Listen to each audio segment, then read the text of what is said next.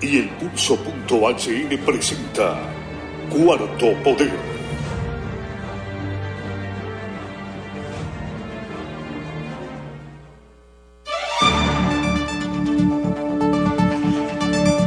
Buenas tardes, amigas y amigos.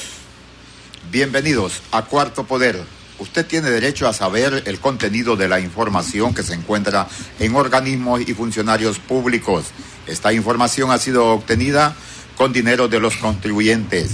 Pertenece al pueblo. Le saluda Cristian Maradiaga, Ronald López y su servidor Carlos Paz López. Buenas tardes, Ramón. Buenas tardes, don Carlos Paz. Mi nombre es Ramón Ochoa. Buenas tardes a todo el pueblo hondureño. Esto es Cuarto Poder. Agradecemos su sintonía y saludamos a cada uno de los sectores del país que están pendientes de nuestro programa y a todos los que nos reportan la audiencia en cada uno de los departamentos. Sin duda alguna agradecemos cada uno de esos comentarios positivos en el extranjero, también personas que nos sintonizan a través del Facebook Live o del YouTube. Le cuento que bastantes personas a través de YouTube nos miran en España y en diferentes partes de Estados Unidos. Saludos a todos ellos. Hoy hablamos de la salud sexual y reproductiva y de los ah, embarazos en adolescentes en nuestro país y por supuesto las políticas públicas de Estado sobre estos temas. Buenas tardes, don Carlos. Honduras ocupa el índice más alto de embarazo en adolescentes de América Latina. Una de las causas es la moral o la falsa moral de los tres poderes del Estado, porque no existen políticas ni estrategias de prevención. Wilmer Vázquez es el director ejecutivo de COIPRODEN. Bueno, en Honduras hemos venido enfrentando una serie de problemáticas a lo largo de las últimas décadas se ven afectadas de manera directa las niñas, niños y adolescentes de este país que representan casi el 50% de la población hondureña. Sin embargo, también tenemos que resaltar que uno de los mayores problemas que tenemos es el tema del embarazo en adolescentes. Honduras es uno de los países con el mayor nivel de embarazo en adolescentes en América Latina. Aproximadamente entre 4 y 6 adolescentes de cada 10 en Honduras quedan embarazadas. Eso significa que no ha habido un control eh, sobre esta temática, pero sobre todo que no hemos logrado la institucionalidad del Estado junto con la sociedad en general poder impulsar campañas de sensibilización en materia de sexualidad de tal forma que se pueda educar en esta temática a las y los adolescentes de nuestro país para poder reducir estos índices de embarazos en Honduras. Hay un rol muy importante que debe de jugar en este caso el sistema educativo a nivel eh, nacional y el rol, por supuesto, que debe de jugar la familia. Pero sin duda alguna, esta, este doble discurso, la doble moral de la sociedad, el que la iglesia no permita muchas veces que el tema de sexualidad pueda ser abordado desde el sistema educativo, el que no se logren implementar las guías de educación eh, sexual que fueron construidas con éxito en el país, pero que ha habido una oposición por parte de la Iglesia para que las mismas puedan ser implementadas, la no eh, aprobación en el Congreso Nacional de la píldora de un día después. Honduras es uno de los, es el, el, único país, podríamos decir, en América Latina que no ha aprobado esta píldora eh, para poder evitar los eh, embarazos y sobre todo para poder analizar diferentes causales sobre esta problemática. Creemos que esa doble moral de la sociedad, de las autoridades, de los tres poderes del Estado, que con su discurso eh, envían un mensaje, pero en la práctica están enviando otro, eso no ha contribuido para poder reducir el número de embarazos en adolescentes, no por el contrario, este se ha venido incrementando año con año. Los países estamos en un constante crecimiento y sin duda alguna en el marco de estos crecimientos también se deben de generar estrategias y políticas de Estado para poder tener cierto control a nivel del crecimiento poblacional. Cuando no existen las condiciones, como es en el caso de Honduras, donde la pobreza llega casi a un 70% y de esto más del 40% en condiciones de pobreza extrema e inclusión social, donde esta gran desigualdad nos mantiene en estas condiciones, sin duda alguna deberían de haber mecanismos de control de crecimiento poblacional. Pero tenemos que reconocer que lo que ha habido ahora mismo es una falta de planificación y que son diferentes causales de tipo económico, político y social que contribuyen para el crecimiento eh, de la población, pero también a la par el crecimiento de embarazos.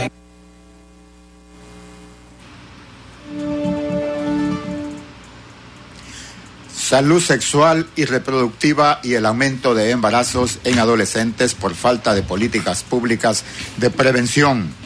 Somos, según los últimos datos del censo poblacional, 9.587.522 habitantes en un territorio de 112.492 kilómetros. 85, 85 personas por kilómetro cuadrado. El ingreso per cápita es de 9.028.60 dólares, equivalente a 23.056 lempiras al año. Hay personas que sobreviven con 63.17 dólares al día.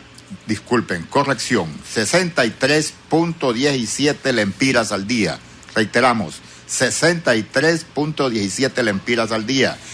En el ranking somos el número 140 de 196 países, por lo que es considerado que nuestro nivel de vida es bajísimo en desarrollo humano.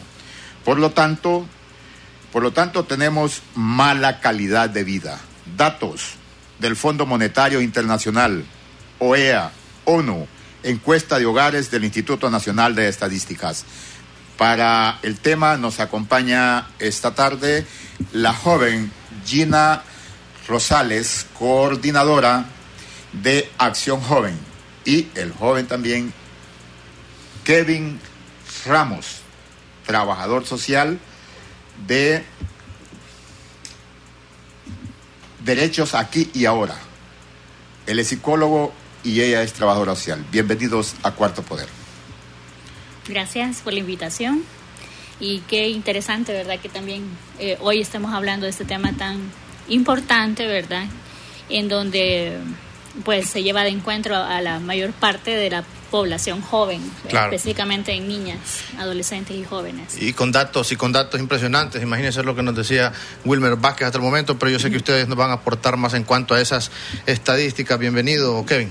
Ok, muchas gracias eh, por la invitación. Eh, Creemos que este es un tema muy importante del cual tenemos que ponerlo en el debate público, ya que eh, por parte del Estado no existe una responsabilidad de poderlo traer a colación, ya que eh, no se están abordando políticas públicas para poder implementar eh, y dar una respuesta a una emergencia como lo es la educación sexual integral, como lo es la salud sexual y reproductiva, que dicho sea de paso, no existen políticas públicas en el país que puedan abordar ese tema como una realidad nacional que estamos viviendo o que están viviendo eh, los jóvenes, los adolescentes, las niñas y los niños. El crecimiento poblacional hondureño en la última mitad del siglo fue de 3.3 y en las dos décadas del siglo XXI, o sea, del 2001 al 2018, se estima que ha sido del 2.7, la más alta en América Latina.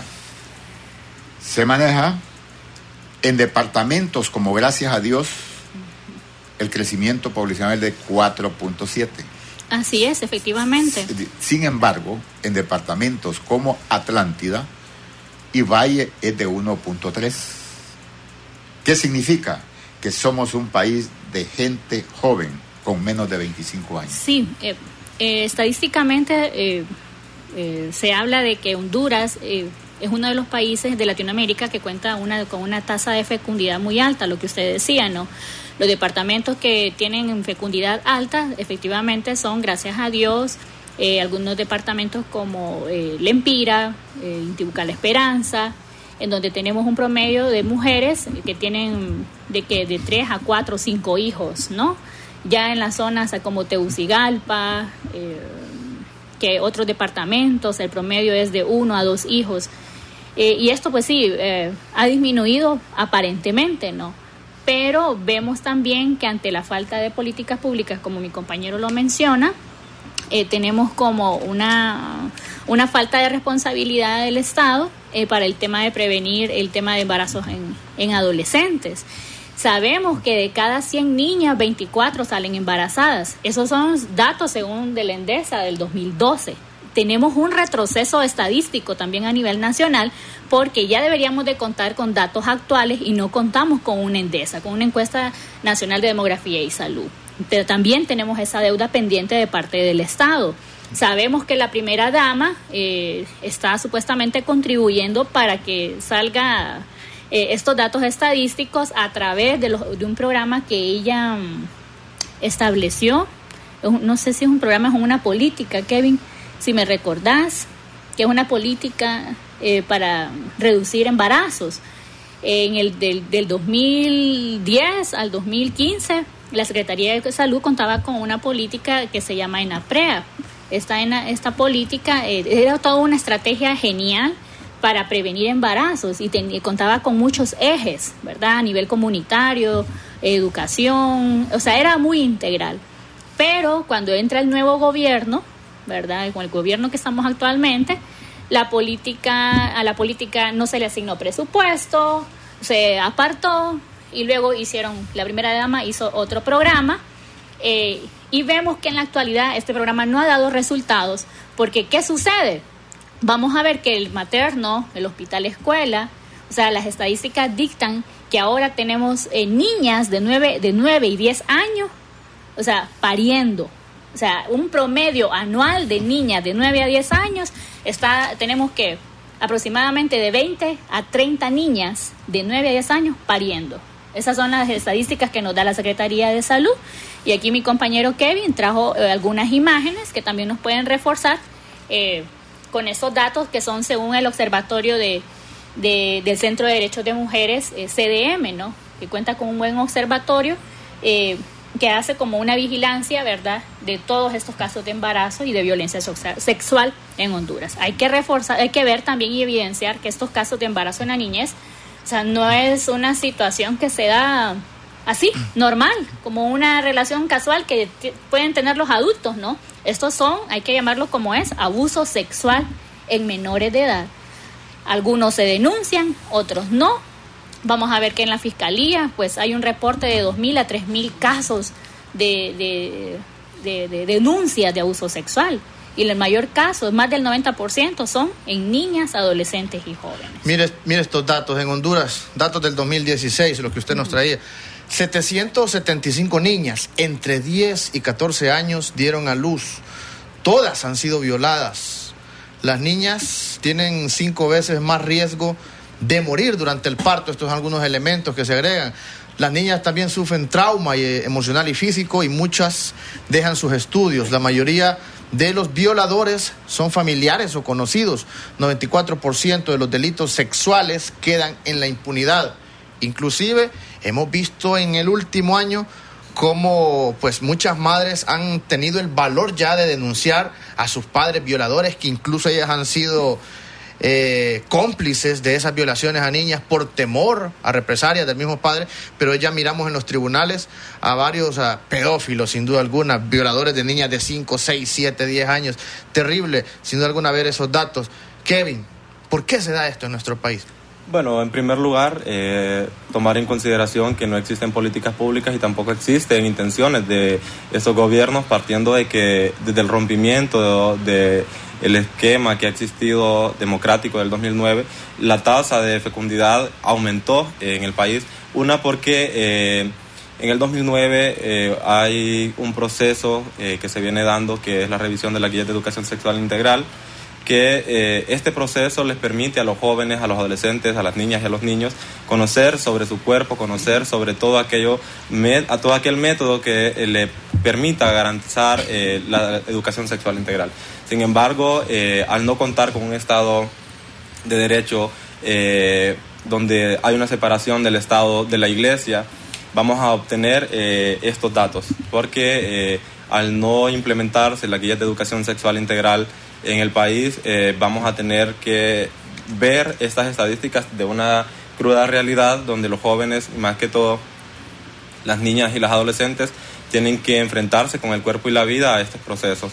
Obviamente eh, porque no hay una separación del Estado y la Iglesia, porque quienes toman las decisiones sobre el cuerpo y sobre la vida de las adolescentes, de las niñas y las mujeres en Honduras, eh, son hombres que están tomando decisiones en el Congreso Nacional, son hombres dentro de los ministerios que toman decisiones sobre el cuerpo y la vida de la mujer y obviamente vemos una Secretaría de Educación que no está asumiendo su responsabilidad y obviamente un Estado que también es aval de toda esta violencia que están enfrentando las niñas y las eh, mujeres en el país. Gina, el impacto que tiene en la sociedad el alto crecimiento poblacional y un sistema de crecimiento económico que el 2019 apenas llegó a tres puntos, pero cifras estatales, economistas entendidos, dicen que es posible que haya sido menos.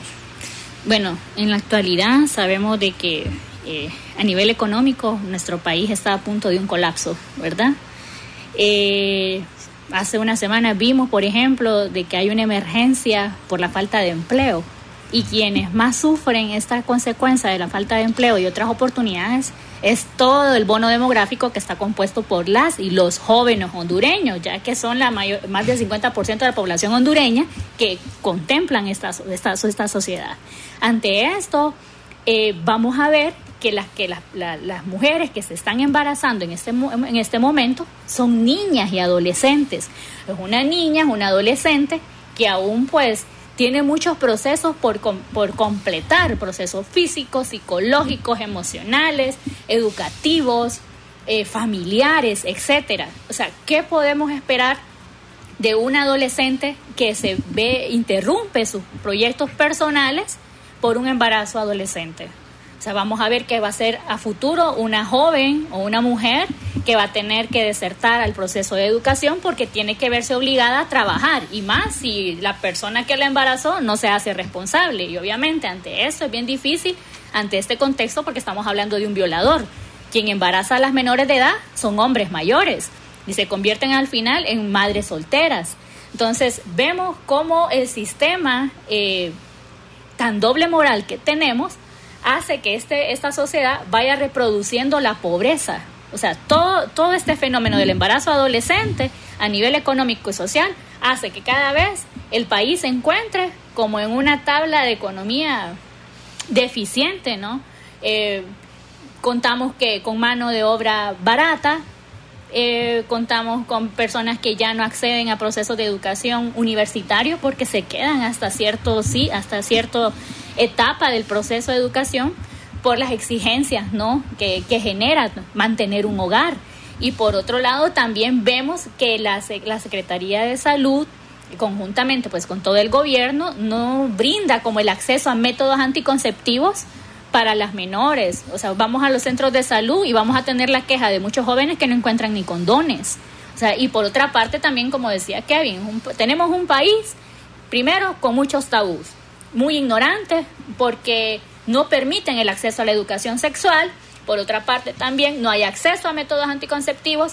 En, Honduras, después del golpe de Estado, el gobierno de facto prohibió la píldora anticonceptiva de emergencia PAE. O sea, en 1999, esta, este método anticonceptivo de emergencia era legal en Honduras. O sea, un método que lo único que hace es prevenir un embarazo. Pero por ideologías que religiosas pues nos han privado de todos estos derechos sexuales y reproductivos y ahora pues la consecuencia es pues que toda esta tasa de niñas siendo mamá, reproduciendo la pobreza, eh, que expulsión masiva, ¿no? También de mujeres a otros países porque en esta situación pues está, está bien difícil poder vivir. Aquí no vivimos, aquí sobrevivimos y más los jóvenes son, son las personas que tienen más desafíos en este país. Ahora, ya vamos a entrar al punto de las PAES, un tema fundamental. Pero eh, aclaremos algo y puntualicemos. Yo siento que ustedes están hablando de la responsabilidad del gobierno, que es mucha, sin duda alguna, pero aquí hay varios elementos también que son responsables nosotros como sociedad, los padres de familia. Ayer hablábamos de la migración que también desestabiliza a las familias en nuestro país, esa podría ser una, un causal también. Y no solo del 2009 para acá venimos acarreando ese problema, sino que es un problema que quizás tiene más de 100, 200 años en nuestro país. Venimos arrastrando una cultura, en nuestra sociedad, que también es causa de todos estos problemas en las zonas rurales, etcétera. Son varios factores. Aparte de la responsabilidad del gobierno, ¿quién más tiene responsabilidad en esto? Kevin, embarazos en adolescentes. Yo creo que eh, más allá de decir quién tiene la responsabilidad, recordemos que quien debe de garantizar estos procesos es el Estado.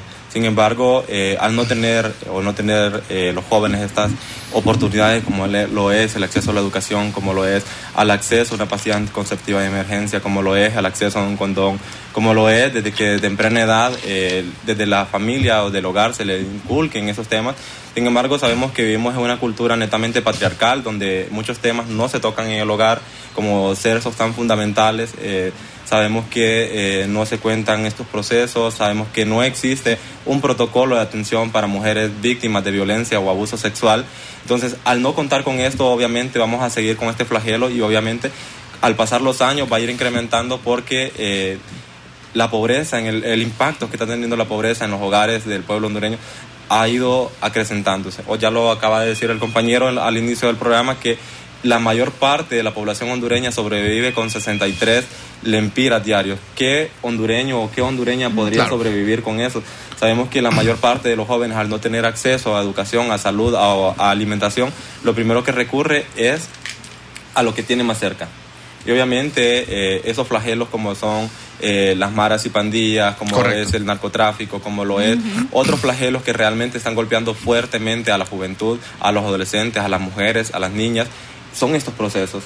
Y obviamente se enfrentan a un proceso duro que el hablar de embarazos en niñas y eh, mujeres adolescentes es también hablar que son cuerpos que no están preparados para tener un proceso biológicamente. Obviamente pasa por un proceso, entonces vamos a tener la mayor parte de muerte de niñas y adolescentes, vamos a tener eh, niñas criando más niñas.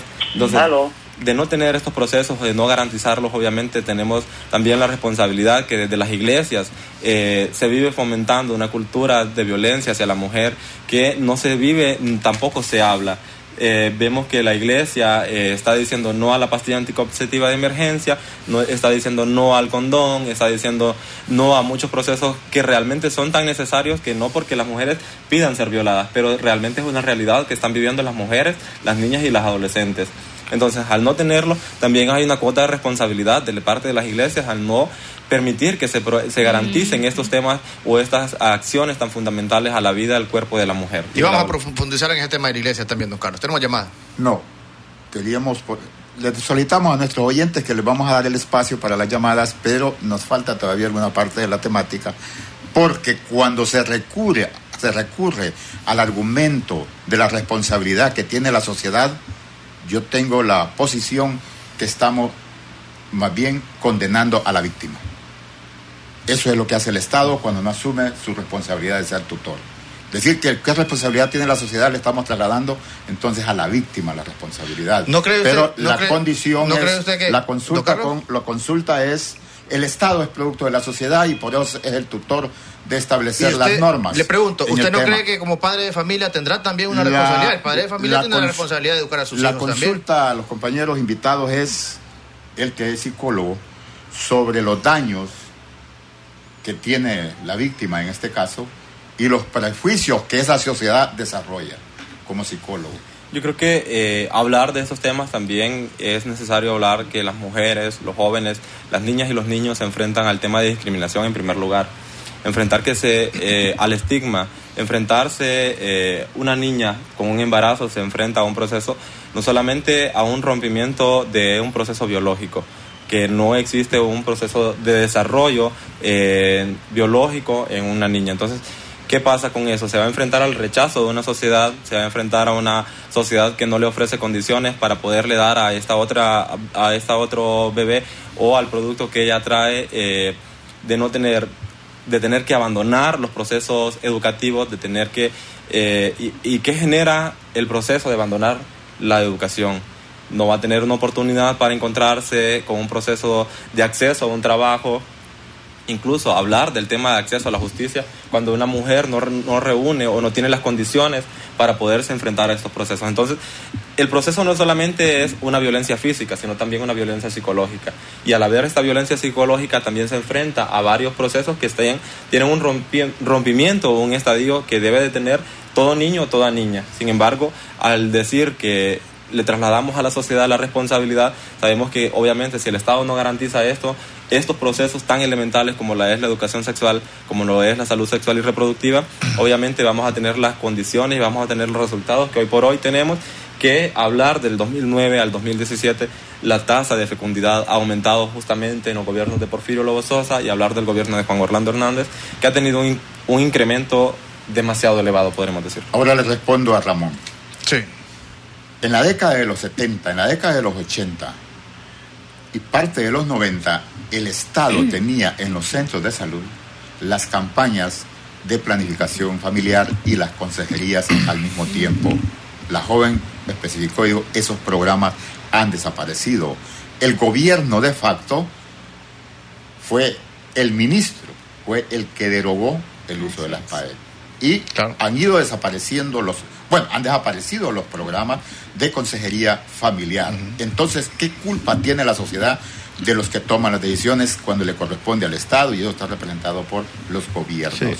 La propuesta para darle espacio a la llamada, seguir al, al cambio, y va a ser hasta después, es como jóvenes que están digo, demandando, porque ya plantearon el problema del desempleo, el problema del estigma que se sufre. Vamos a ir a la pausa brevísima y cuando retornemos. Bien.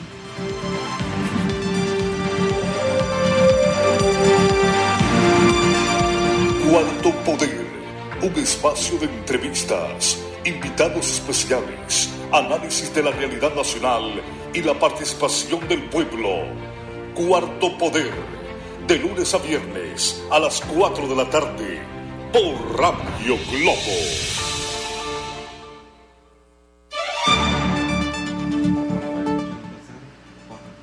Los jóvenes agentes de cambio, FES Evers, que están acá exponiendo la problemática que atraviesan los adolescentes y la juventud en el país y que ya mencionamos que son menores de 25 años, hay un elemento que le piden al joven para el empleo y es su base social.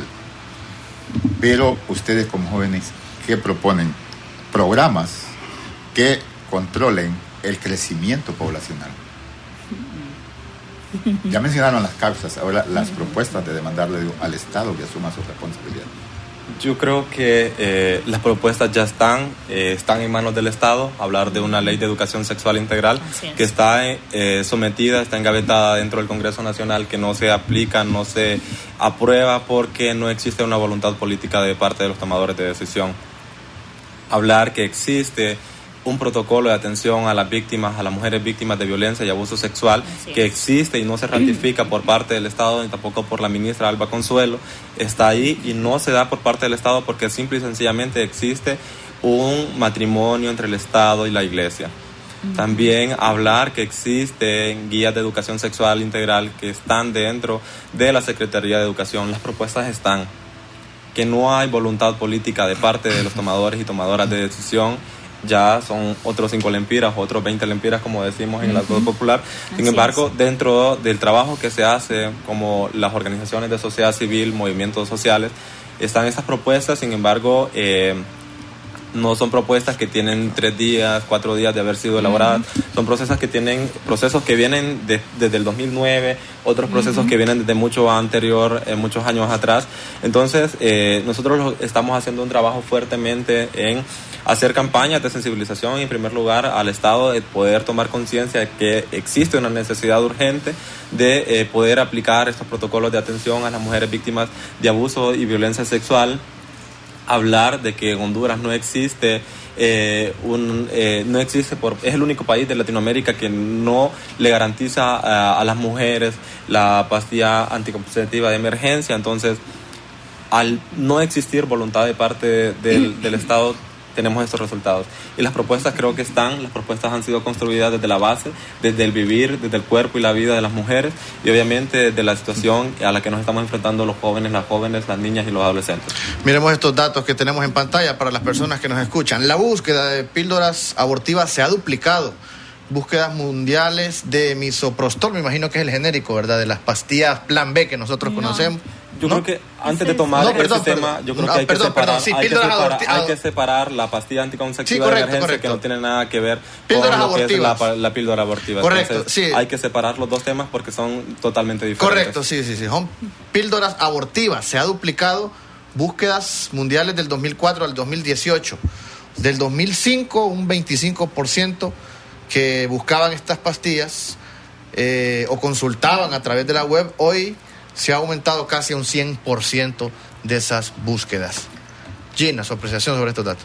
Bueno, como mencionaba Kevin, es importante eh, retomar el tema, que una cosa es la píldora anticonceptiva de emergencia, ¿verdad? Como la conocemos usualmente, la píldora del día después o plan B, y las pastillas abortivas son otro tipo de medicamento específicamente para interrumpir embarazos. La PAE previene embarazos y las píldoras abortivas pues ya interrumpen un proceso de embarazo. En este sentido, vamos a ver que hay muchos países también en donde está permitido eh, tener el luz, eh, acceder a estas píldoras abortivas específicamente. Sabemos que en Honduras eh, está penalizado utilizar píldoras abortivas y en la actualidad contamos con una, no tenemos, mejor dicho, el acceso a contar con píldoras anticonceptivas de emergencia, ¿no? que son, son las que se utilizan para prevenir un embarazo.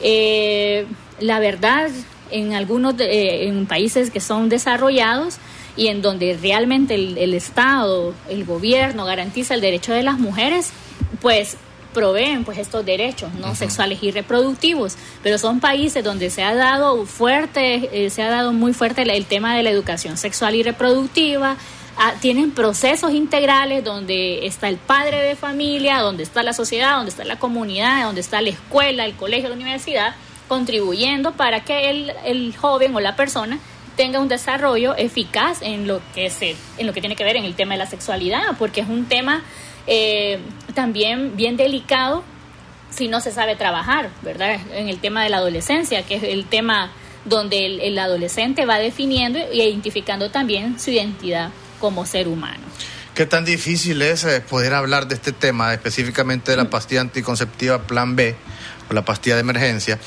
que por cierto está prohibida, pero se vende, usted ya le dan eh, la dirección de una farmacia específica y uno sabe dónde la venden a un precio elevado, que anda como por 200 lempiras, cuando antes costaba, usted le compraba con fácil acceso a 40 lempiras, creo que andaba.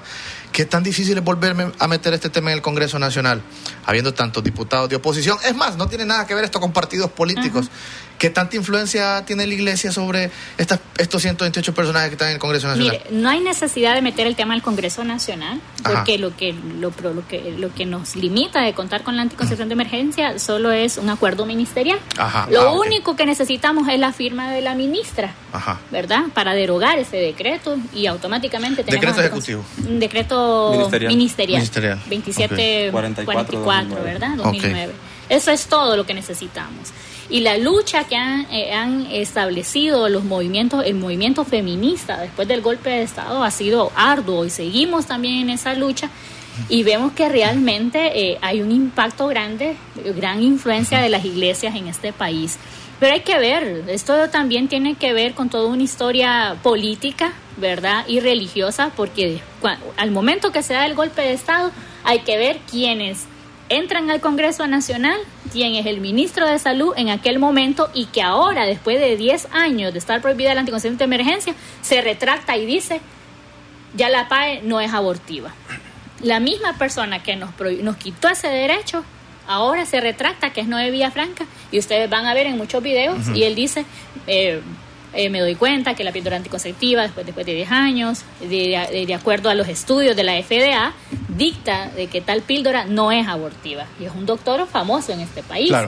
Entonces vemos realmente también que hay mucha ignorancia en este país y, y sí hay mucho sesgo pues religioso que nos priva de esos derechos. Y es lamentable pues que la, la misma iglesia violente nuestros derechos. con nombre y apellido. Mario Noevia Franca, diputado por Unificación Democrática, recientemente está trasladándose al Partido Liberal, era el ministro de facto en el gobierno de Micheletti que emitió ese decreto. Es producto del golpe de Estado. Sí. Don Mario Noevia Franca, ahora. Creo que ya es tiempo de ir atendiendo llamadas telefónicas. Se rompen las vestiduras. Teniendo que. Sí. Buenas tardes. Sí, le escuchamos. Eh, estoy hablando a la oficina de Radio Globo. Diga, le escuchamos. Fíjese que necesitamos eh, enviarles una nota, le estoy hablando de, soy representante de Roboso Costa Rica, es referente a un proyecto ¿verdad? Eh, que se estará presentando más. Disculpe, No se escucha. No escucha. disculpe, está anunciando una cuestión que no tiene nada que ver con el tema. Le escuchamos, buenas tardes. Aló, buenas tardes. Sí, Buenas tardes.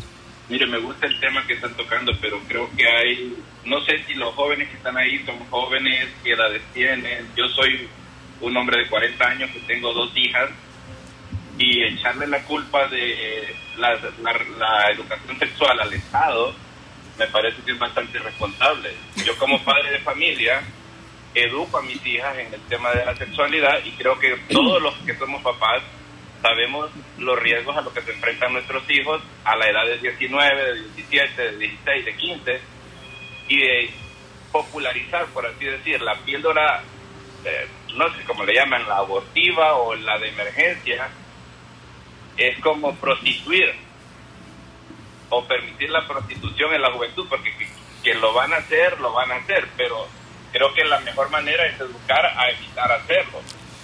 Dado de que si yo le, le digo como Estado a los hijos, a los muchachos, mire, aquí está la píldora, entonces tengan sexo todas las veces que quieran y cuando quieran salir embarazados o cuando salgan embarazados, sencillamente tomen esta pastilla. Creo que no es el camino correcto el que ustedes están planteando, porque cuando yo fui joven no teníamos la píldora y tampoco en mis 30 estudia- compañeros de colegio ninguno salió embarazado. Pero sí estaba la Entonces, píldora aprobada. Creo que no están manejando el tema como debería de hacerse con, con respecto a eso, sino que más bien la educación desde el hogar, no echarle la culpa todo al Estado. Porque lo más rápido posible, discúlpeme, lo más rápido posible para otra persona que está en la línea. Le escuchamos, No, corto. corto. Yo creo que eh, justamente estamos tocando esos temas porque eh, trasladamos la responsabilidad del Estado, porque sí es la responsabilidad del Estado al no garantizar el tema de educación sexual integral. Cuando hablamos de educación sexual integral es que tenemos que tener claro qué es la pastilla anticonceptiva de emergencia y tener claro qué es la pastilla abortiva, como lo llama él, y al tener claro qué es cada una de estas, vamos a saber que tenemos o tuvimos educación sexual integral. Porque eh, tenemos una separación de una cosa con la otra y realmente a- cuando a los jóvenes y a las jóvenes se les habla de educación sexual, no se les está incitando a tener relaciones sexuales, se les está incitando a poder conocer su cuerpo, a poder tomar decisiones conscientes, al tener información científica veraz que les permita a ellos tomar las mejores decisiones sobre su cuerpo y su vida, obviamente para tener cuándo, cómo y por qué quieren tener relaciones sexuales. Eso es educación sexual y obviamente eso es lo que le estamos exigiendo al Estado. Otra llamada. Buenas tardes, le escuchamos. ¿Cortó? Un elemento para nuestro oyente.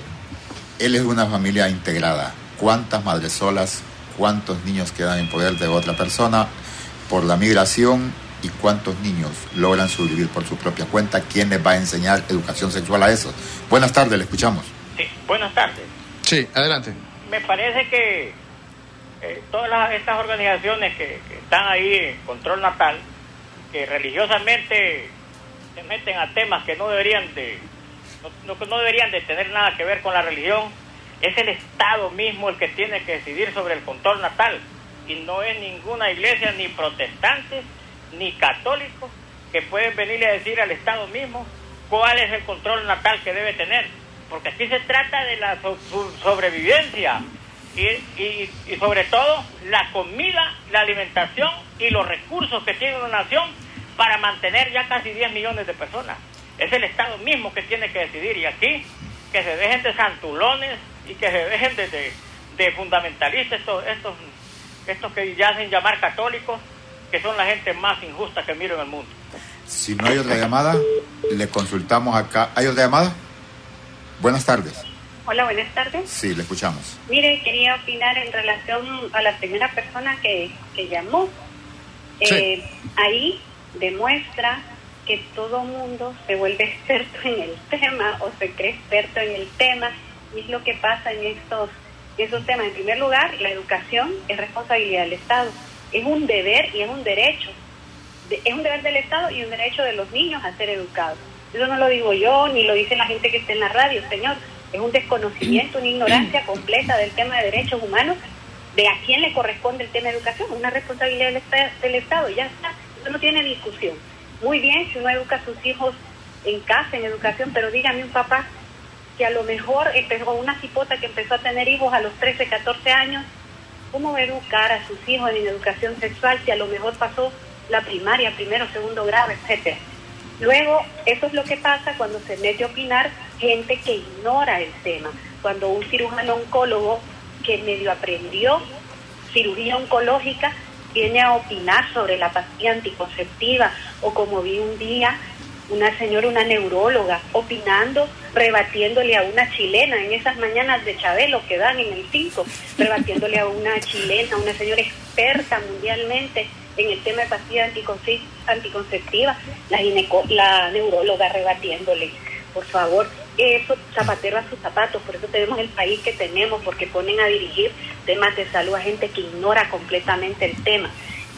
Muchas gracias. A gracias. Usted, gracias, don Carlos. Despedimos a Gina con unas palabras finales porque sabemos que tiene un compromiso. Pero antes quiero plantearles, al señor incluso te habló, mire, hay una relación de crecimiento económico con crecimiento poblacional. Si no tenemos el suficiente crecimiento económico, que debe ser el doble del poblacional, entonces no tenemos desarrollo humano. Por eso la introducción dijimos que nuestro desarrollo humano es bajísimo.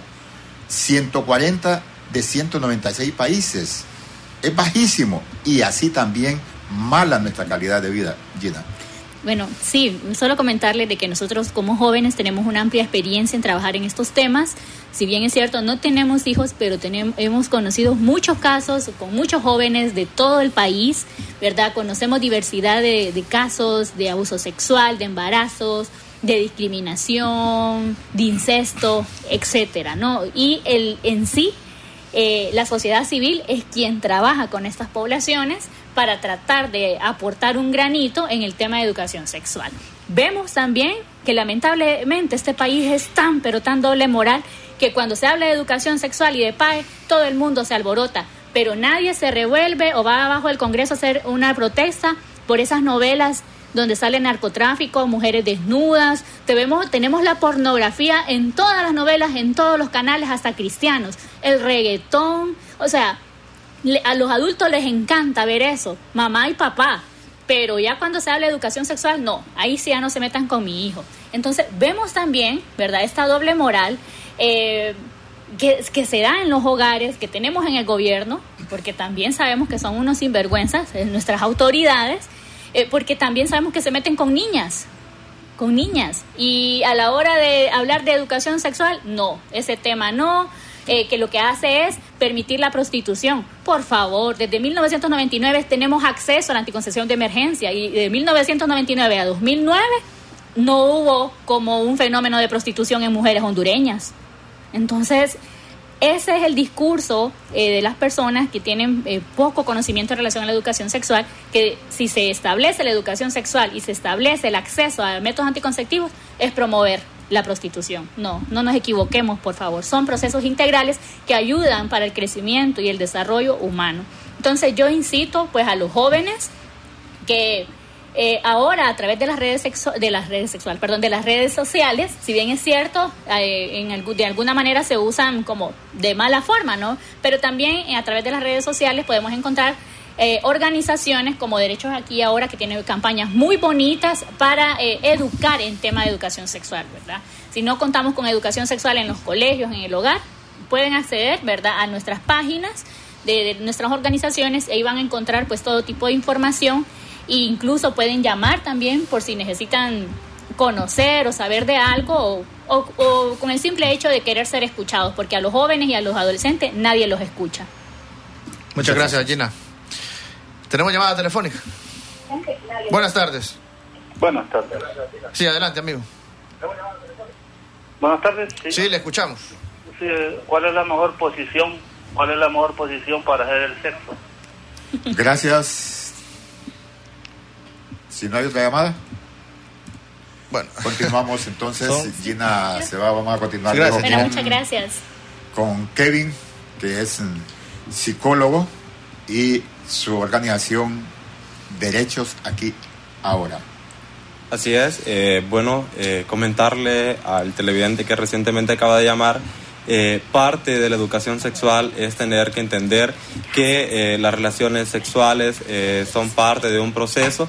Obviamente la pornografía no es educación sexual y hay que abordar los procesos de una forma sistemática que nos, nos permitan garantizar el tema de educación sexual integral. Nosotros como organización ofrecemos información que les permite a las y los jóvenes, a los adultos, conocer sobre los temas de educación sexual integral Estamos en procesos de formación a jóvenes, adolescentes, niños eh, en temas de educación sexual, pero también promovemos una cultura de derechos humanos donde los ciudadanos, las ciudadanas puedan tener acceso a una vida digna, donde el Estado pueda garantizarle estos procesos y sabemos que la educación sexual es un proceso eh, que es un proceso gradual. Obviamente inicia con la casa, pero eh, debe de serse tutelada por el Estado. Ahí es donde hay un elemento, y tal vez Ramón me ayuda, al joven, cuando busca un empleo, le piden base social. Eso significa a quien conoce, a quienes lo conocen. Y en Honduras, si está mayor de 35 años, pues también es desechable. ¿Cómo enfrentar los jóvenes esa situación? Ahora a los 30 años ya es viejo usted. que le piden experiencia. ¿Y cómo tener la experiencia si está de 10 años de experiencia, menor de 30 años y tres maestrías.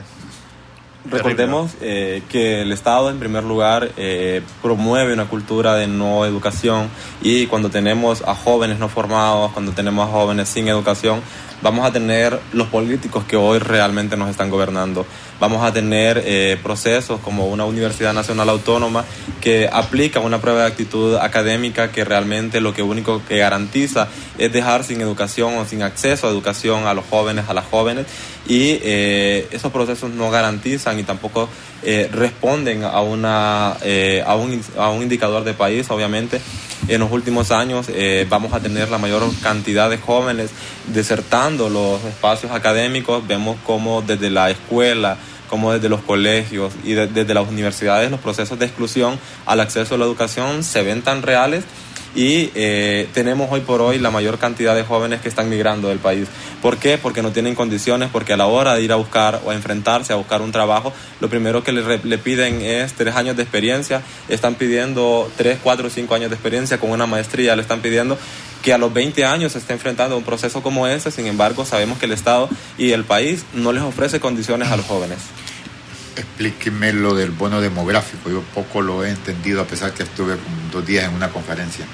Bueno, eh, sería como demasiado irresponsable de mi parte darle como una cifra bien exacta al tomar o abordar ese tema. Sin embargo, el bono demográfico ha ido acrecentándose en los, en los últimos tiempos.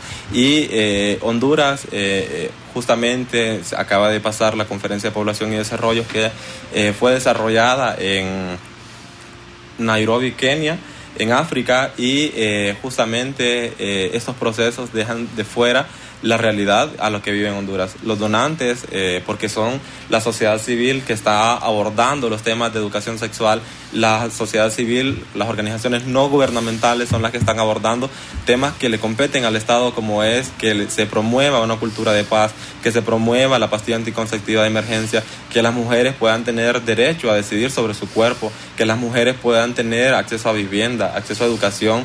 Y obviamente esto solo abona a que la tasa de fecundidad entonces eh, aumente. Entonces vamos a tener como un proceso más fuerte, más elevado de decir eh, Honduras obviamente está quedando fuera del tema de cooperación a nivel internacional porque los cooperantes se están retirando del país obviamente por temas que ya sabemos como lo es la corrupción, como lo es la violencia, como lo es eh, X cantidad de problemas o flagelos que estamos enfrentando como sociedad y eso lo único que abona es al tema de aumento eh, a los procesos de violencia que viven las mujeres del cuerpo y eh, hablando de tema de bono demográfico, eh, podría decirle que el tema sigue acrecentando, sin embargo las respuestas que tiene el Estado para poder abordar esos temas siguen siendo nulos.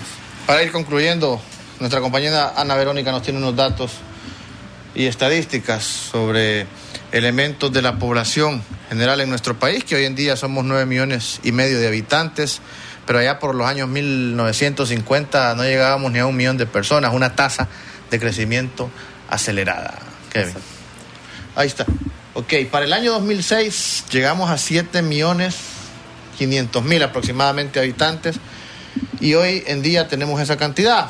Promedio al año 2020 más de 9 millones y medio de habitantes. Mire usted lo que hemos crecido. 900 mil habitantes tenía Honduras allá por el año de 1950 y hoy llegamos ya casi 8 millones de habitantes. Una de las tasas más altas en Latinoamérica. Es alarmante tener que ver estas cifras, eh, ver este gráfico que les traía para que ustedes lo pudieran observar, eh, donde establece que en el 2010 eh, 1.209 eh, niñas y adolescentes se enfrentaron a un embarazo, donde la tasa de fecundidad en niñas y adolescentes en los últimos dos gobiernos que han sido dos periodos de Juan Orlando Hernández y un periodo del de, gobierno de Porfirio Lobo Sosa. Hablar de esos temas implica hablar de el crecimiento que se han enfrentado obviamente porque las niñas, las mujeres eh, no cuentan con la pastilla anticonceptiva de emergencia que realmente y dicho sea de paso, recalcar que la pastilla anticonceptiva de emergencia no es una pastilla, anti, no es una pastilla abortiva y eh, no cuentan con un protocolo de atención eh, para las personas o las, por las mujeres víctimas de violencia sexual. Entonces, al no tener garantizado estos procesos, al no tener garantizado estos medios, vamos a tener eh, los resultados que hoy estamos teniendo. Donde el gráfico que ustedes presentaban eh, nos establece claramente eh, que las niñas están siendo violadas eh, por un familiar, por un conocido. Y estas tasas van en aumento porque no existe una voluntad política de parte de los tomadores de decisión al poder tomar eh, o darle una respuesta clara a la, la, población en general. Si no hubiese o no tomaran conciencia de que están gobernando para que las mujeres no tomen decisión, para no poder eh, derogar ese acuerdo ministerial que es el 2744 eh, 2009, que es un acuerdo ministerial que solo basta con una firma de la ministra Alba Consuelo eh, de la Secretaría de Salud. Si con una firma que basta para poderlo derogar no tuviésemos esos índices, yo creo que podemos, eh, si hubiese voluntad de parte de los tomadores de decisión, eh, pudiésemos abordar más el tema y pudiésemos tener otra realidad o otras realidades que estuvieran enfrentando las mujeres, las niñas y las adolescentes. Les informo que aquí nos mienten en sus discursos. Esos datos son del Fondo Monetario Internacional, de la OEA, de la ONU. Ahí mismo se establece que en la oferta para venir a Honduras a querer invertir, a querer poner un negocio, ocupamos el 121 lugar de 190. Porque tenemos la percepción de 29 puntos en corrupción. Altísima, dice el informe. Altísima, reitero, de los hondureños de percepción en corrupción. Eso incide directamente para que el inversionista tenga interés de las ofertas que hace Honduras para invertir en negocios. Así es, comentarios finales, Kevin, se nos fue el tiempo. Gracias bueno, por acompañarnos. Eh, gracias a ustedes por la oportunidad, a la población en general, invitarle a que nos sigamos educando, que exijamos nuestro derecho a una salud sexual y reproductiva, que exijamos nuestro derecho a la educación sexual integral y que sobre todo que exijamos que eh, basta la violencia hacia el cuerpo y la vida de las mujeres. Eh, obviamente podemos cambiar la realidad que tenemos si eh, estamos conscientes y tomamos conciencia de que eh, nos están gobernando personas que no toman conciencia, obviamente invitarles a tomar conciencia sobre sus decisiones, sobre su cuerpo y sobre la vida que realmente estamos llevando, sobre todo aquellas acciones que son y que vulneran la vida y el cuerpo de la mujer. Gracias, Kevin. Tengan Muchas buenas gracias. tardes. Buenas tardes.